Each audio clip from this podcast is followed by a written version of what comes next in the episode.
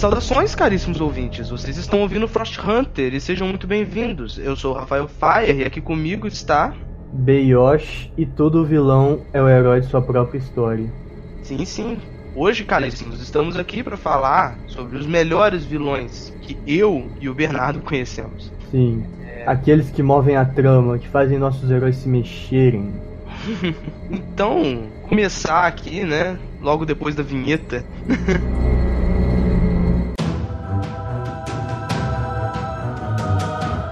então, Bernardo o que que para você é um vilão, um bom vilão, um vilão eficiente? O que que ele tem que fazer, né? O que que, o que, que torna ele um bom vilão e não só um vilão, um antagonista? Para mim, um vilão ele tem que dar um bom motivo pro herói tomar atitude, pro herói poder se erguer, se revoltar. Um bom vilão também ele tem que mover a história. Ele não pode ser simplesmente um agente passivo, ele tem que ser um ativo. É o que eu sempre comento, né? Tipo, até, até mesmo com, com, todo, com todo o pessoal, né? Que, que, tipo, pra mim, um vilão, ele. Um bom vilão é aquele que consegue semear o ódio no meu coração. Eu tenho que. Se eu tiver conseguindo odiar o cara, é porque tá funcionando. Existem também, existem, eu já torci para vilões em, em histórias, mas eu gosto mais de histórias que, que o vilão, ele é aquela criatura desprezível, sabe? Que que você odeia, que você, e que você fica ansiando pelo momento que o herói vai lá e vai matar o vilão, vai dar aquela morte digna de um belíssimo filho da puta. Por exemplo, o vilão, o vilão que eu mais gosto do Dragon Ball é o Freeza, justamente porque eu acho ele uma criatura completamente desprezível. Eu acho ele um desgraçadinho, sabe? Por exemplo, um outro exemplo é o Coringa. Coringa, pelo, só pelo fato dele ser. Vê que o Coringa é polêmico. Eu acho ele meio mainstream demais, mas. Eu, eu, toda, a maioria das histórias que ele aparece, eu, eu fico bolado Entendi. com ele. E numa história, por exemplo, na sua hum. opinião, uma história que tem um, tenha, por exemplo, um herói superficial, mal estruturado, e um vilão, assim, perfeito que se sobressai o herói. Você acha isso problemático? Você acha que não? Você passa? Passa batido? Eu acho que vai depender muito do autor, sabe? De como essa história está sendo contada. Porque tem heróis que são é, relativamente superficiais, mas tem vilões que são bem carismáticos e conseguem mover a trama. Mas... Você pode me dar um exemplo? Ah, um exemplo disso é o clássico anime, quer dizer, futuro clássico anime, JoJo's Bizarre Adventure. Ah, você Jojo, esse, esse, me complica porque eu não sei absolutamente nada de Jojo.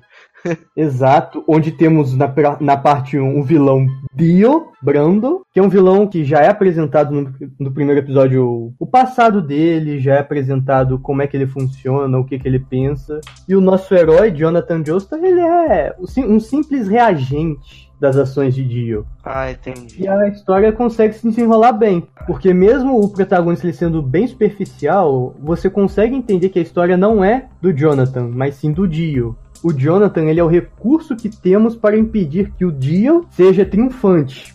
Ah, sim.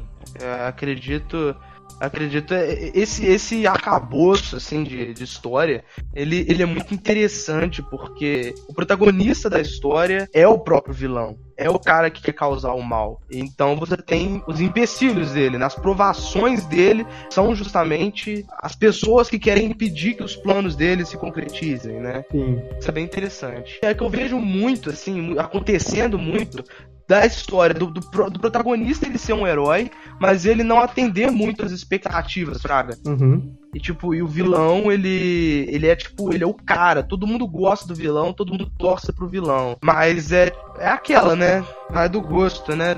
De cada um dos caríssimos que nos ouvem, né? Porque eu acho que, na minha humilde opinião, assim, de quem acompanha histórias e de quem estuda muito literatura, que o, o herói, ele é um cara que ele tem, ele carrega um fardo, assim, de, de, de agradar, sabe? Não, não o herói, é, o herói ele tem que ser alguém identificável ou algo que inspire. Não o herói, mas o protagonista, sabe? É, então, o protagonista, né? Tem que ser algo ou que inspire você a fazer alguma, tomar alguma atitude, uhum. ser de um certo jeito, ou ser algo que você é. É, ele, ele carrega esse fardo, essa missão, né? Pra, Sim. pra, pra, pra narrativa funcionar. E, e, a- e a partir do momento que o, anta, que o seu antagonista ele é mais interessante que o, que o seu protagonista, eu acho mais problemático um pouco do que se fosse o contrário, sabe? Porque Sim. por exemplo, o filme da Liga da Justiça. O vilão, ele não é muito complexo. Ele é um vilão genérico. Ele tá Uhum. ali só pra servir de obstáculo. Uhum. Eu, tipo, eu não acho isso tão problemático quanto se fosse o contrário, sabe? Se fosse um grupo completamente genérico, sem background nem nada, e Uhum. um vilão, assim, muito mais interessante, sabe? Tipo, um Hum. antagonista muito mais interessante. Porque a partir desse momento ele rouba o posto que deveria ser do protagonista. Às Entendi. vezes isso funciona, rolar um acidente, né? Das pessoas interpretarem dessa forma, ou pode ser que não, né? É, é, é isso que eu fico muitas vezes pensativo. Entendi.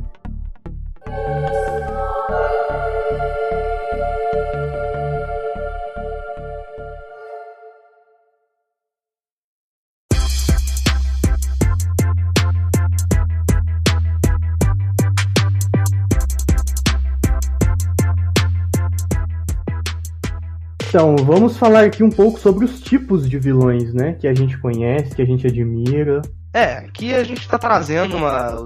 pedindo desculpas antecipadas às pessoas que nos ouvem, né?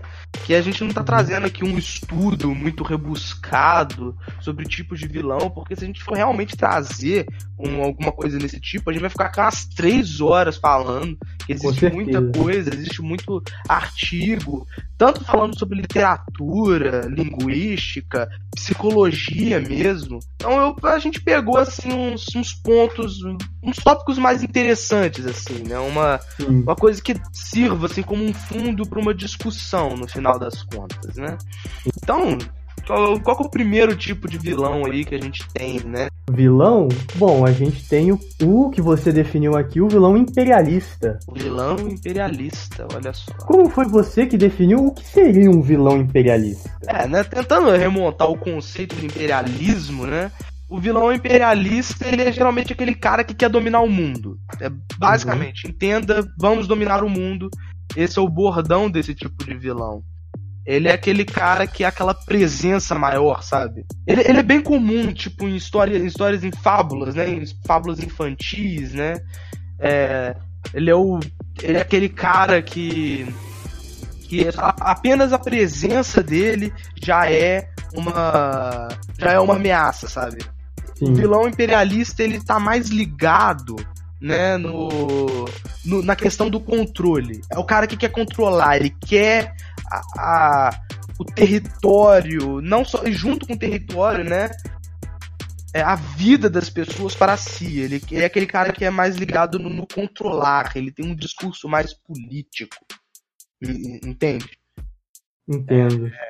Tipo, um, o exemplo é o, é o Sauron, Fraga. É, é o cara que, tipo, a presença dele tá lá, sabe? O herói ele não vai encontrar com ele de cara. Ele é a aprovação final, sabe? Muitas vezes ele é visto como a encarnação do mais puro mal, sabe? Ele é o boss final. É, ele é o final boss, exatamente. Você está me dizendo então que ele seria uma força da natureza? Tipo isso. Mas define aí o que seria um vilão força da natureza, tipo. Um vilão força da natureza ele não é uma pessoa, ele é a representação de um de alguma característica, por exemplo, o Coringa. O Coringa é a representação do caos. O. Sauron, ele não é só pode, pode se entender que ele não é só uma representação do, do mal, mas ele é uma representação do controle, do fascismo também, né? Porque ele tem um exército. Não, é, é interessante esse ponto de vista. Por, por- por exemplo, mas trazendo aqui, né, para discussão os bons e os maus usos, né, desse tipo de vilão que a gente observa aí na, nas narrativas, né, seja na literatura, nos videogames, né, do, Sim.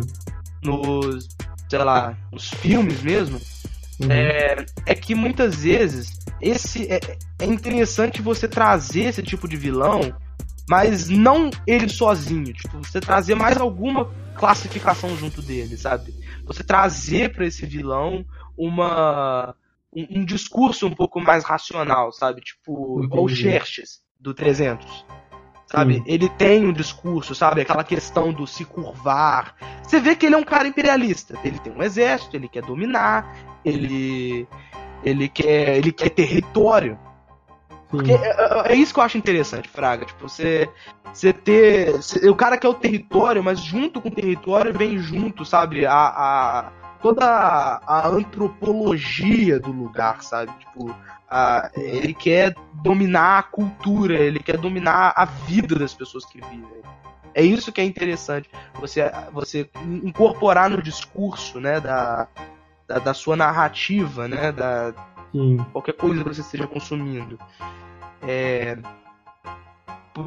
outro exemplo também desse tipo de vilão é o, é o nosso querido Chev, né? Imperador Palpatine, né? Chev Palpatine, ou então, pros íntimos, Darth Sidious, né? Imperador de Star Wars. É, sim, esqueci. Os, pros caríssimos que não conhecem, né? O Imperador Palpatine de Star Wars, né? É ele. Você percebe que ele já é o cara que domina. Mas você vê que ele tenta manter o domínio. É outra versão também que eu acho muito interessante desse tipo de vilão, né? É, ele entra em outro arquétipo de vilão que é o vilão planejador, né? É. A mente maligna.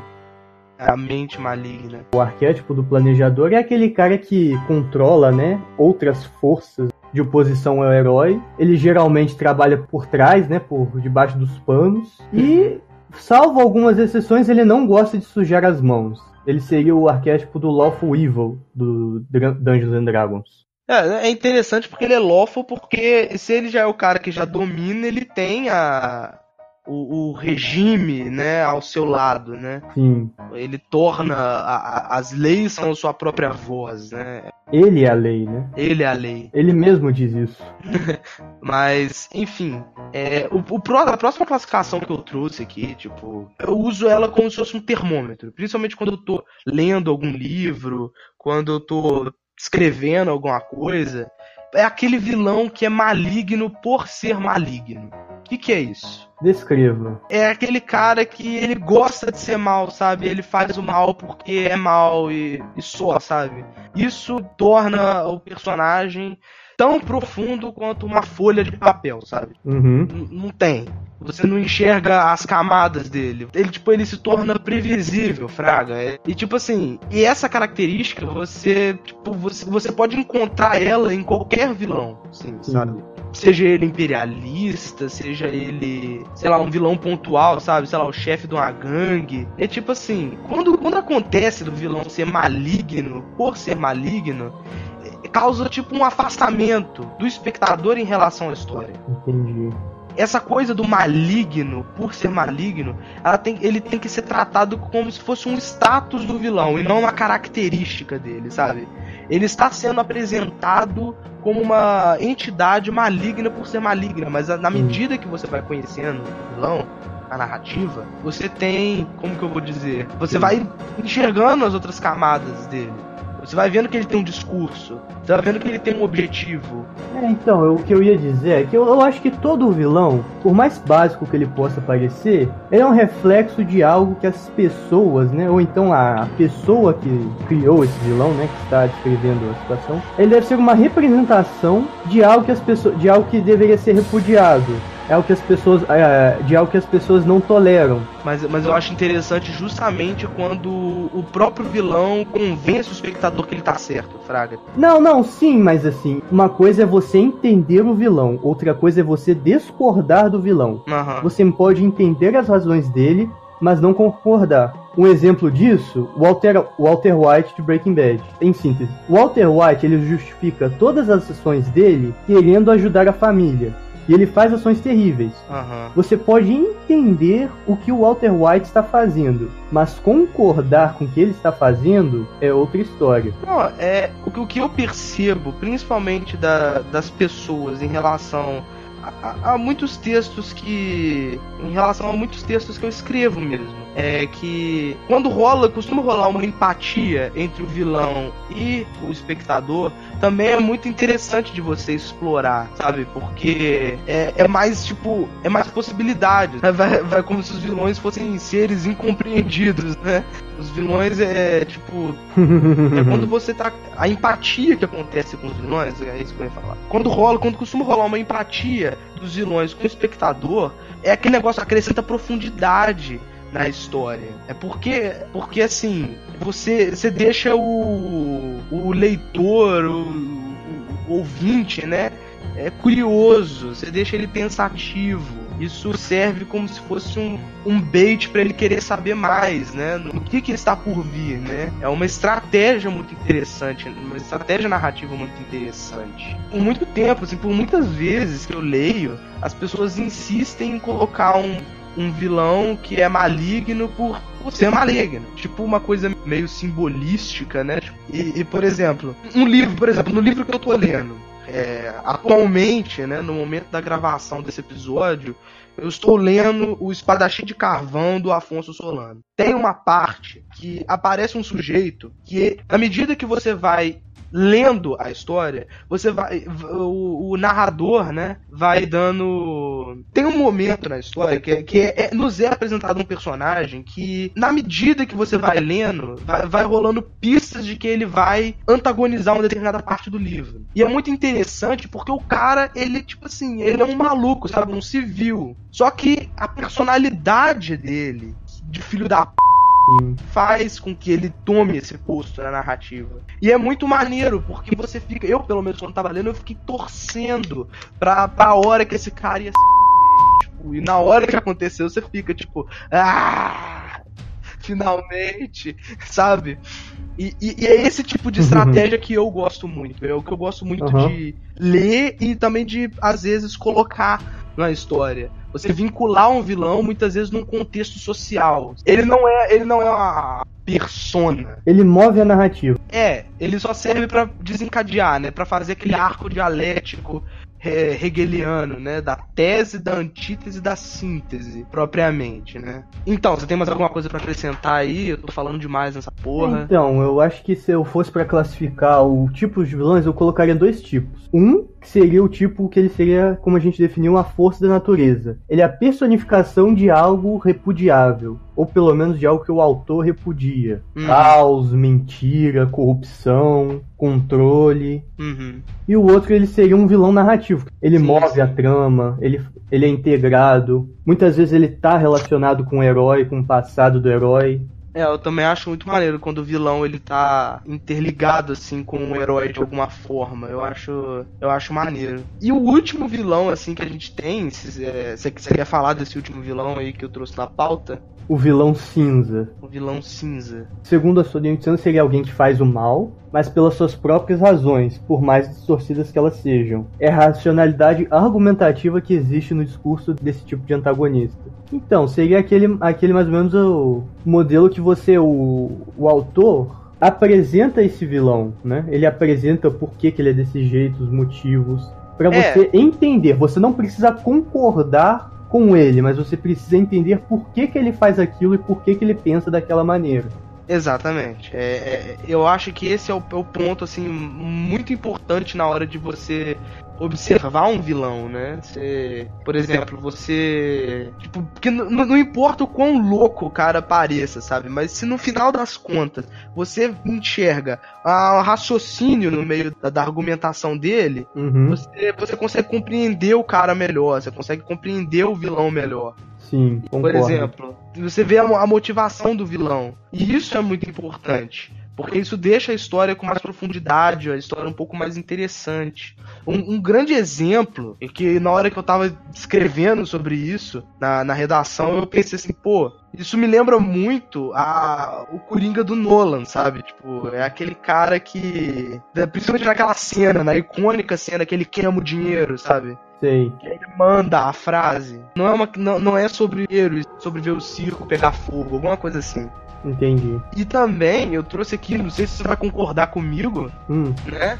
da Cilly, né? Do Evangelho. Sim, a Cilly. Né? Ah, mas uh, não tem como. Eu acho que não é bom comentar da Cilly porque tem muitos spoilers envolvidos. Sim, sim. A Cilly é a única coisa, assim, que fico assim, é. Em relação, principalmente assim, a Evangelion, porque assim, na minha opinião, Evangelion é uma puta história, mas ele, ele tem uma narrativa meio confusa. Eu não gosto muito da maneira como é contada a história. Eu, eu por exemplo, contaria diferente. É, a Cilly é um tipo de vilão que, que é o que eu comentei com você mais cedo. Uhum. Que é aquele tipo de vilão que tem um objetivo só que para concluir esse objetivo, é, ele precisa se sacrificar. E eu fico muito p...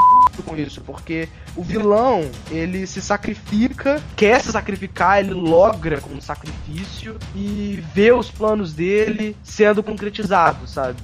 Eu quero uhum. quando eu quero ver o vilão se f... Tipo assim, quando eu tô acompanhando a história, eu gosto muito de ver um vilão, principalmente quando você tem um aqueles vilões, sabe, que tem uma puta pose. Tipo, o, o herói faz alguma coisa e o vilão, tipo, eu já previa que você ia fazer uma coisa dessas. E eu já sei como reagir, sabe? Esses filhos da puta que não.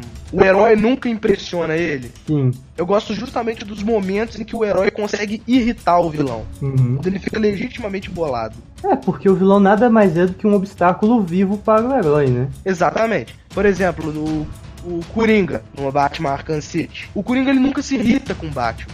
Tudo que o Batman faz, o Coringa começa. Uhum. E o Batman. E o Batman, ele, tipo assim.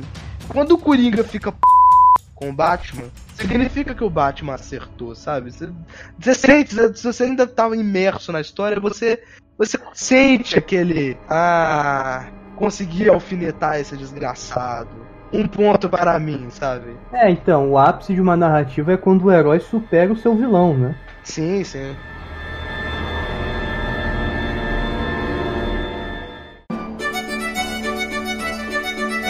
Então, trazendo aqui, né, um último tópico, né? Fala aí para as pessoas, né, que nos ouvem, os nossos uhum. caríssimos ouvintes, ouvintes, ouvintas, alguns vilões aí que você considera pra caramba de qualquer mídia de qualquer mídia, videogame, livro. Eu não sou muito de ler livros, eu sou uma pessoa mais de uma coisa mais visual. Vou começar então com um vilão de filme que é o Darth Vader, né? Lord Vader. Exato. Darth Vader aí, que é um vilão motivado pelo poder, ele entra naquele arquétipo do vilão que tem uma ligação com o herói, uhum.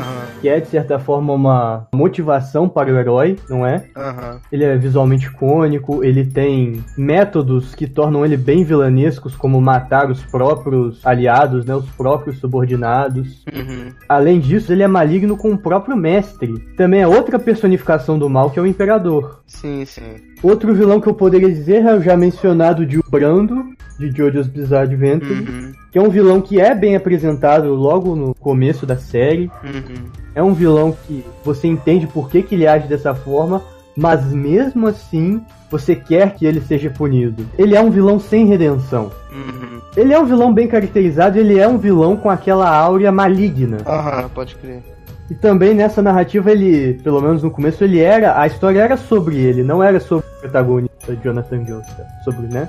O Jojo. Pode crer. Outro vilão que eu gostaria de citar, que também é de um anime, é Johan Liebert, do anime ou do mangá Monster. Uhum. Se, se, eu separei os vilões em dois tipos, que é a força da natureza, que ele é uma personificação de algum sentimento que o autor ou as pessoas desprezam, e o vilão que move a história, que tem um passado, que não é uma coisa preta e branca, ele é. Ele tem características, ele tem métodos, ele tem uma personalidade. Johan Liebert seria os dois ao mesmo tempo. Uhum. Assim como o Dio, ele também é uma presença na história. Mas ele não é uma mera presença, ele é quase que um, como se fosse uma entidade. Uhum. Johan é esse esquema que ele tem um passado, ele move a trama, mas ao mesmo tempo ele tem essa aura evil, né? Essa aura maligna. Essa impersonificação do mal. Uhum. Que torna ele, um, para mim, um dos maiores vilões já feitos em qualquer mídia, não só mangá, não só anime. Então, Rafael, qual seriam os seus vilões favoritos ou os vilões que você considera como importantes ou bem definidos? ou bem escritos, né? Bem argumentados. Não vem aqui com a missão, né, de tentar apontar vilões icônicos, mas depois dos muitos vilões aqui que eu, que eu trouxe, né? É, então, o Sovereign do Mass Effect. Polêmico esse daí, hein? Mas quando você descobre todo o background por trás do Sovereign, te dá um ódio. Eu, pelo menos, fiquei com um pouco puto. Eu achei fantástico. Não, eu acho foda pra caralho, mas depois que eu fui, tipo, puta, Reapers, seus malditos, sabe? Eu fiquei meio assim. O, o Sovereign, o Sovereign me deu uma raiva um pouquinho. Não é? Sovereign, Sovereign é escroto. mas enfim. Apontar aqui, né, o Sovereign do, do Mass Effect, ele, ele é um vilão, ele aparece mais pro final, né, do primeiro jogo, né, e você, tipo, a cena dele é, é, muito importante porque é aquele momento que, que descortina, né, na, na, na, frente do jogador, tipo, qual que é a dinâmica do Mass Effect, né? Toda aquela questão de, na verdade, raças, elas naturalmente evoluem, mas quando elas chegam num determinado ponto da evolução, a gente vai lá e destrói. Os Protheans, eles são. Eles foram uma exceção, que eles conseguiram evoluir um pouquinho mais, por isso que eles são muito famosos e toda hora tem gente procurando vestígios deles porque eles conseguiram deixar vestígios da existência deles. Eu fiquei, eu fiquei muito mind blow assim, na hora que eu, na hora que isso se descortinou assim na minha frente. Eu acho que uma das minhas histórias favoritas, principalmente de ficção científica, assim, é do Mass Effect, sem sombra de dúvida. Eu acho esse jogo muito foda. Eu também acho. O que eu apontaria aqui é o Melkor, né, do, do universo da Terra-média. Eu acho o Melkor um cara assim muito f... porque principalmente no que tange a, ao início, né, da Terra-média, eu acho f... tipo, que é uma explicação bem superficial assim.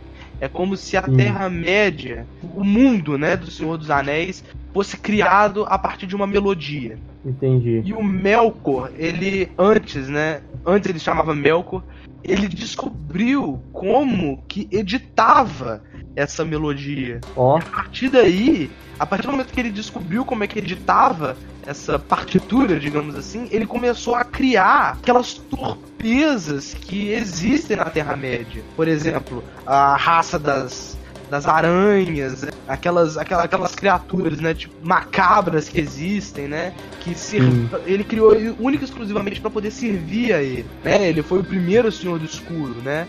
O Sauron, ele era um Maia, né, uma pessoa que acompanhava o Melkor, né? O, os Maia, para quem não sabe, são é uma, é uma raça de seres da Terra-média que eles serviam os Valar nas suas funções. Eu não tenho muito tempo que eu, que eu lia, que eu estudei, né, o Silmarillion. Eu, eu, se eu não me engano, o Gandalf, ele é um Maia. E eu posso estar muito enganado, eu vou pesquisar isso direito.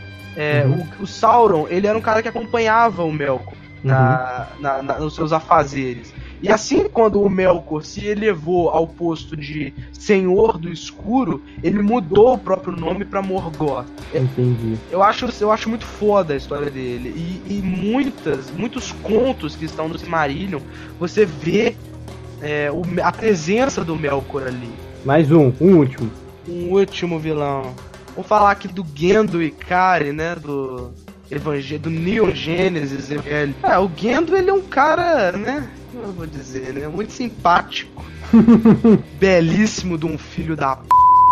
Então não teve um momento que eu não estivesse assistindo é, a Evangelho e não ficasse. Que sujeito mais otário, mano. Mas isso é bom. Como eu disse anteriormente, um vilão, para ser vilão, ele tem que despertar esse tipo de sentimento. Pelo menos para mim. E, e, o maneiro, né, que né, Evangelho não é uma história unicamente sobre derrotar monstros gigantes, né? Tem todo um, uma, umas entrelinhas muito geniais, muito simbolismo. Evangelion, para mim, é uma ótima história. Tem uma p... trama. Só que é o que eu falo, a narrativa me incomoda. Podemos fazer um episódio só pra Evangelion. Bom, então é isso? Bom, então é isso. Bom, se você chegou até esse final, agradecemos muito. Espero que tenha gostado. Se alguma coisa te incomodou, sinta-se à vontade nos comentários para nos apontar os erros, né? Construtivamente, por favor. É. Você, se você concorda ou discorda, discorra nos comentários por que você discorda. Se apresentamos mal algum, alguns pontos, se apresentamos bem outros pontos, fique à vontade. Você é livre para isso. E se você gostou desse material, não se esqueça de se inscrever no canal e de avaliar, isso ajuda muito, né? Sim, mais importante do que avaliar seria compartilhar. Exatamente. É isso. Esperamos sinceramente que tenham gostado da, da explanação. Esperamos verdadeiramente que vocês tenham gostado. Isso é tudo. Valeu e falou. Até, Até a, próxima. A próxima.